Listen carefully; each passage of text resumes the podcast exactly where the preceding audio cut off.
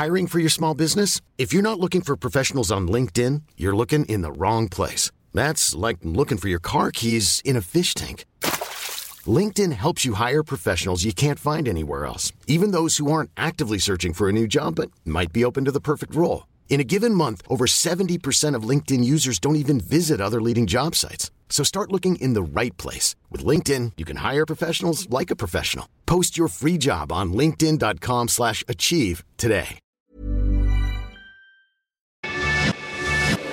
Lo cuento. Tu dosis diaria de noticias. Es miércoles, ombligo de semana. Llegamos a la quincena, 15 de mayo del 2019. Y aquí te vamos a contar las noticias que tienes que saber para estar informado el día de hoy. ¿Tú ya estás ahogado en tanta contaminación? Bueno, ayer después de recibir muchas críticas, la Comisión Ambiental de la Megalópolis, la CAME, activó una contingencia extraordinaria por la mala calidad del aire. Te contamos el plan. Ayer a las 5 de la mañana, la comisión reportó que el índice de calidad de aire para PM2.5 había llegado a los 158 puntos en el municipio de Nezahualcóyotl, Estado de México. ¿Cómo se superaron los 150 puntos? El gobierno de la capital tuvo que empezar el plan de contingencia ambiental. Sí, ahora te tienes que quedar en casa en la medida de lo posible y muchos vehículos no podrán circular. Seguro te preguntarás, ¿cómo llegamos aquí? ¿Cómo llegamos aquí? Digamos que la combinación de los incendios que ha arrasado con la capital y el Estado de México, las altas temperaturas, las peores de los últimos tres años, y el poco viento hace que sea bastante mala y ha causado que el aire tenga un exceso de ozono y otras partículas contaminantes. La contingencia de ayer es la quinta del año y el problema no es exclusivo de la capital.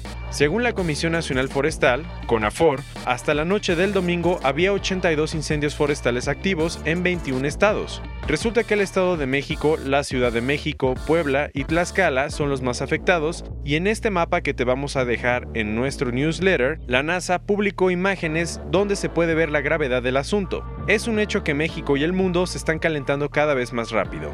En lo que va del año, ha habido 73 días con temperaturas más altas que el promedio de nuestro país.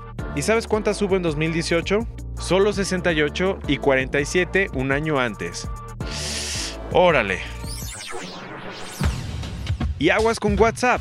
La plataforma de mensajería móvil le está pidiendo a sus 1.500 millones de usuarios que actualicen la aplicación para liberarse de un grave problema.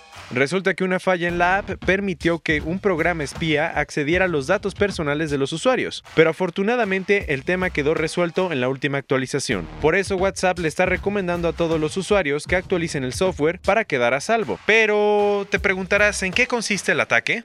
Los hackers hacían una llamada por WhatsApp y aun si la persona no contestaba, entraban a su teléfono y accedían a todos sus datos privados. Lo más loco es que en muchos casos la llamada desaparecía del historial así que ni se enteraban del hackeo. Para tu tranquilidad, o no, en este caso parece que se trató de un robo de datos selectivo que tendría que ver con organizaciones de derechos humanos. El principal sospechoso, la empresa de ciberseguridad israelí NSO Group, aunque esta dice que no tuvo nada que ver.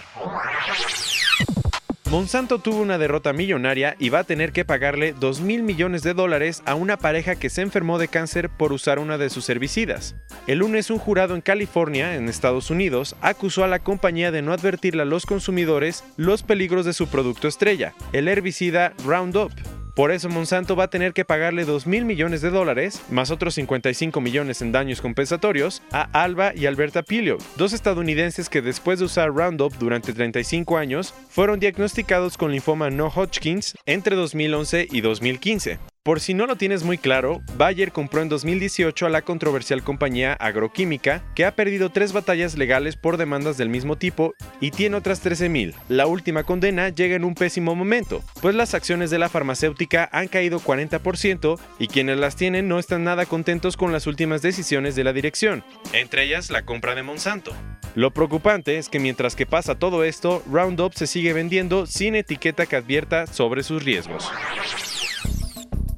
Pasan otros cuentos, Apple ha de estar temblando. pues esta semana el Tribunal Supremo de Estados Unidos dijo que los consumidores pueden ponerle una demanda si consideran que ha monopolizado el mercado de las aplicaciones para los iPhones.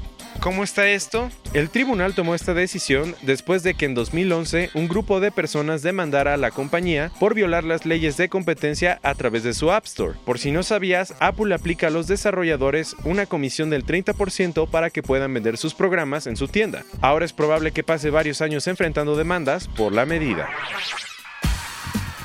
Si a ti te encanta el cine, te tenemos muy buenas noticias. El jurado de la 72 edición del Festival de Cannes ya llegó a la Riviera Francesa y está para elegir a las mejores películas que se van a presentar hasta el 25 de mayo. Aunque la tarea no va a ser fácil, el director mexicano Alejandro González Iñárritu, el primer latinoamericano en presidir el panel, dijo que buscará películas que provoquen shocks, que enseñen y que hagan crecer. ¿Y quién más aparte de él será juez? Hay de todo, desde la joven actriz Ellen Fanning hasta el cineasta griego Yorgos Lanthimos.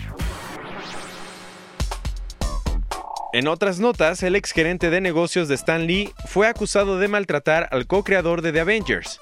Sí, resulta que ayer el Tribunal Superior de Los Ángeles emitió un orden de arresto contra Killa Morgan, un coleccionista que se convirtió en compañero cercano de Lee por cargos de encarcelamiento falso, falsificación y fraude. Aunque la orden salió ayer, las acusaciones vienen desde junio del 2018, cuando la familia de Lee acusó a Morgan de aislarlo de sus seres queridos y de apropiarse de dinero y obras de arte del escritor, valuadas nada más en millones de dólares. Terrible.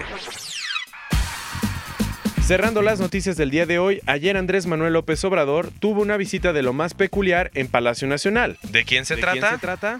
Pues nada más y nada menos que de Richard Gere. Aunque todavía no se saben muchos detalles de la reunión, nuestro presidente explicó en su cuenta de Twitter que recibió al actor que últimamente ha tenido un papel activo en la defensa de los derechos humanos.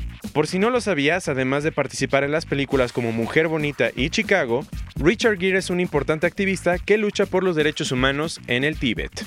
Esta fue tu dosis diaria de noticias con Te lo cuento. Yo soy Diego Estebanés, dale click y escúchanos mañana.